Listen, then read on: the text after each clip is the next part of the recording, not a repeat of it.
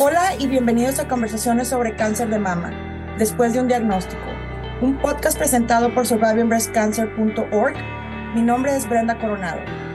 Y mi nombre es Lourdes Eras. Somos sobrevivientes de cáncer de mama y cofundadoras de SBC para la comunidad de habla hispana, una organización sin fines de lucro que brinda apoyo en una plataforma virtual y educativa, con el propósito de brindar grupos de apoyo y recursos para las personas diagnosticadas con cáncer y para sus seres queridos desde el primer día después de un diagnóstico. Hola amigos y amigas, bienvenidos a Conversaciones después de un diagnóstico. Esperamos que estén teniendo un buen inicio de semana y les deseamos éxito en todos sus planes. Les presentamos a continuación el último episodio sobre mitos y realidades de la quimioterapia en un podcast con la doctora Lorena Estrada. En este episodio aclaramos las dudas de nuestra audiencia, desde qué se puede hacer al estar en tratamiento hasta cómo lidiar con las consecuencias o secuelas de la quimioterapia. Te invitamos a escuchar esta interesante e informativa conversación. No olvides suscribirte a la clase de meditación en movimiento que se impartirá esta semana el jueves 20 y la próxima semana a la clase de yoga de sanación energética el jueves 27. Te invitamos a unirte a nuestro grupo de apoyo el segundo y cuarto martes del mes, donde podrás conocer a otras personas que como tú están pasando por esta etapa, por lo que realmente te entienden. También escucha nuestro próximo webinar en vivo el miércoles 26 de abril a las 8 pm este por nuestras redes sociales, Facebook, LinkedIn, después de un diagnóstico, en Instagram, arroba después de un diagnóstico, en Twitter, arroba después de un día uno. Lo que decíamos hace un rato, que la quimioterapia no es una sentencia de muerte, es una herramienta para combatir el cáncer. Es una terapia que llevada de forma correcta no lo va a destruir. Es una terapia que no va a ser eterna, tiene un límite. Y es una terapia que se puede llevar de forma adecuada con una buena comunicación con el oncólogo. Bienvenidos a la conversación. También tenemos a Mirna Colón. Ella está preguntando, ¿es, ¿es el cannabis bueno para el cáncer? No te sabría decir. Algunas de las personas sufren de que son las plaquetas que se bajan y son bajas. ¿Pueden todavía darle, recibir quimioterapia si las plaquetas son bajas? Depende de qué tan bajas. El valor mínimo aceptado por un laboratorio es 150 mil. Ahora, si tienes 100 mil, quizá pudiese animarme a darle con una dosis reducida ¿ya? Porque de pronto todo está bien, pero solo tiene 100 mil, 110 mil plaquetas y podemos darlo, pero ya menos de 100 mil, no. Pero eh, no, eh. no tanto por el, el, es por la toxicidad, porque le puede dar más toxicidad. Ahora, si tuviera menos de 50 mil, ahí sí ya es una Para emergencia. Las personas que no, no saben qué es la importancia de las plaquetas, ¿por qué este, impide que uno reciba quimioterapia? Por el riesgo de sangrado. Cuando las plaquetas disminuyen demasiado, hay riesgo de sangrado. Un sangrado inminente puede ser con unas plaquetas por debajo de 30.000, de 20.000, de 10.000. Es raro que los esquemas de quimioterapia que al menos nosotros manejamos en tumores sólidos generen tanta, tanta plaquetopenia. Más son los esquemas de, que usan para leucemia, ese tipo de enfermedades. Son muy aplaciantes, o sea, son muy, destruyen todo no tanto las, no solo las defensas, sino también las plaquetas. Pero siempre el riesgo va a ser el sangrado, porque las plaquetas tienen que ver con el tema de la coagulación. Ok, y también pregunta de Flores, ¿cómo, ¿cómo puedo saber si después de terminar las quimioterapias tengo daño en algún órgano? Es lo que habíamos comentado de que con unas tomografías podríamos ver el estado de los pulmones, del hígado. Con un eco del corazón podríamos ver la parte de, del corazón. Y y con eso podríamos ver, también con un examen de sangre, podemos ver cómo está la parte renal, la parte hepática, cómo quedó este, en general la biometría después del tratamiento, que es lo que se hace en consultas, se hace la valoración al final, no tanto para ver si hay algún daño, sino para ver respuestas, pero de paso podemos ver cómo está el resto del cuerpo. Para clarificar una pregunta también que tiene Tania Andrade, los bloqueadores, bloqueadores de hormonales como la tamoxifen y letrozol ¿Son considerados quimioterapia?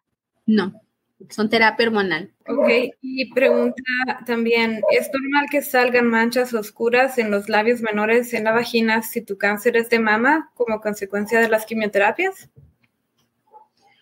Habitualmente no, pero sí hay una droga que genera que las palmas, las plantas se pongan oscuras, que es la capecitabina, que es la quimioterapia oral. Pero por lo general no hay una toxicidad cutánea tan evidente con, con la medicación intravenosa, al menos cutánea.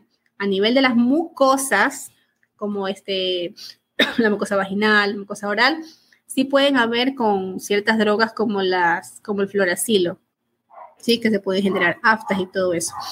Pero más que nada, eh, llagas, no tanto cambios de coloración. Tengo una pregunta.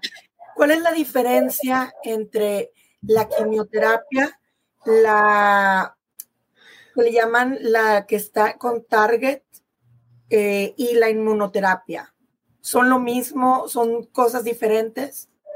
Ya, la terapia target, eh, como, más o menos el nombre lo indica, es una terapia que va dirigida hacia algo, hacia bloquear cierto receptor de cierta proteína a nivel celular para bloquear la cascada de crecimiento y detener la proliferación celular maligna. Es una terapia dirigida. Generalmente ahí va la terapia biológica, los inhibidores de heterosinquinasa, son otra familia de medicamentos. Es diferente a la quimioterapia, porque la quimioterapia es un tratamiento sistémico, es decir, que afecta todo el cuerpo. En el camino de, dañar las células malas, pues también va dañando las buenas.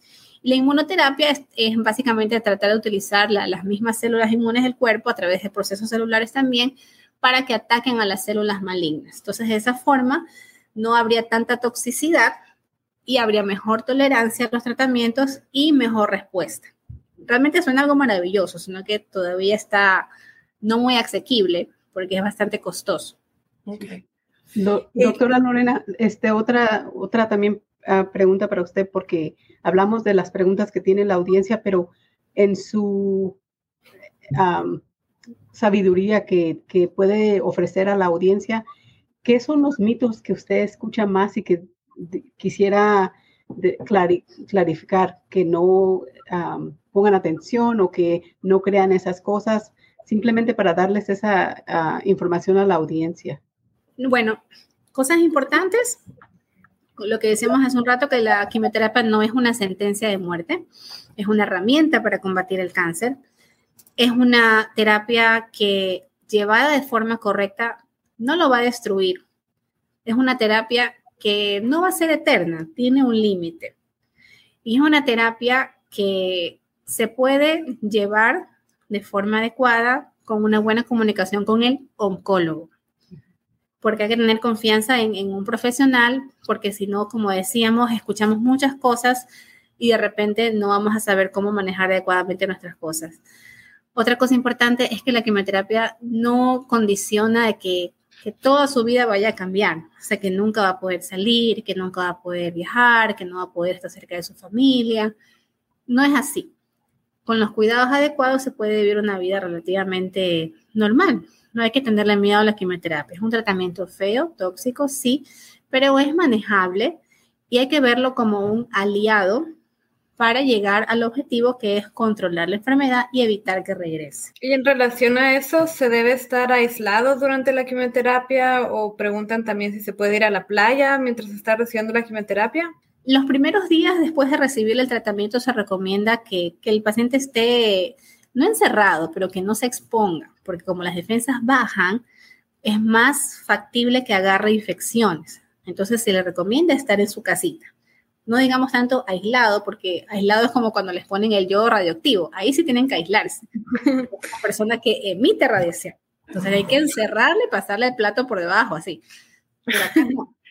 Acá tiene que simplemente cuidarse, no salir, no exponerse. Después de los 7, 10 días de que se administró la, la, droga, ya puede tener una vida relativamente normal con todos sus cuidados. Puede ir a la playa, puede ir al mall, puede ir a una piscina, todo con los cuidados adecuados. No le digo que vaya a la playa y se ponga ahí 10 horas al sol, porque la piel de por sí se vuelve un poco más sensible, pero puede disfrutar un viaje familiar, se queda bajo el parasol, va un ratito al mar, qué sé yo. Todo, todo moderado puede hacerse, pero ese tipo de cosas siempre tiene que ser después de esta ventana que es la más tóxica, la más de la, de más cuidado, que es cuando recién se ponen la quimio. Estos días posteriores son muy sensibles y son los días en que más pueden captar infecciones que pudiesen complicarse. Sí, la verdad es que ni siquiera te da energía para querer hacer mucho después de la quimioterapia. Una pregunta que tengo, para el cáncer metastático, ¿ellos van a tener quimioterapia por el resto de su vida o de qué depende eh, el, si van a necesitarla o no? Bueno, en los pacientes metastásicos, al estar hablando de ya una enfermedad que está este, diseminada, ya no solo en la parte primaria donde nace el tumor, sino que está en el pulmón, está en el hígado, el tratamiento no se lo puede dejar.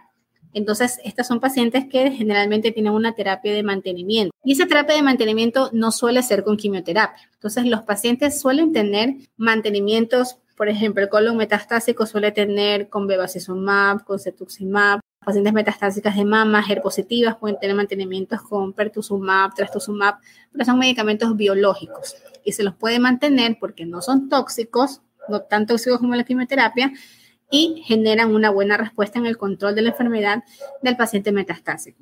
Si hay una droga que se usa de forma continua, que es quimioterapia, pero es la quimioterapia oral, que es la capecitabina. Hay ciertos, ciertos esquemas en que se podría dar una capacitabina de mantenimiento. Entonces, obviamente, ahí sí estaríamos hablando de una quimioterapia oral que es continua y prolongada tampoco eterna, porque igual así yo tenga un paciente con un mantenimiento con una droga, yo tengo que hacer una evaluación por lo menos cada cuatro o seis meses para ver si está funcionando o no. Y si está funcionando, lo mantengo.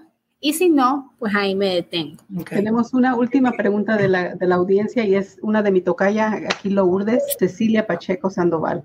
A mí me pusieron 30 quimios, estoy solo en vigilancia, ya estoy limpia, pero me duele mucho mis huesos.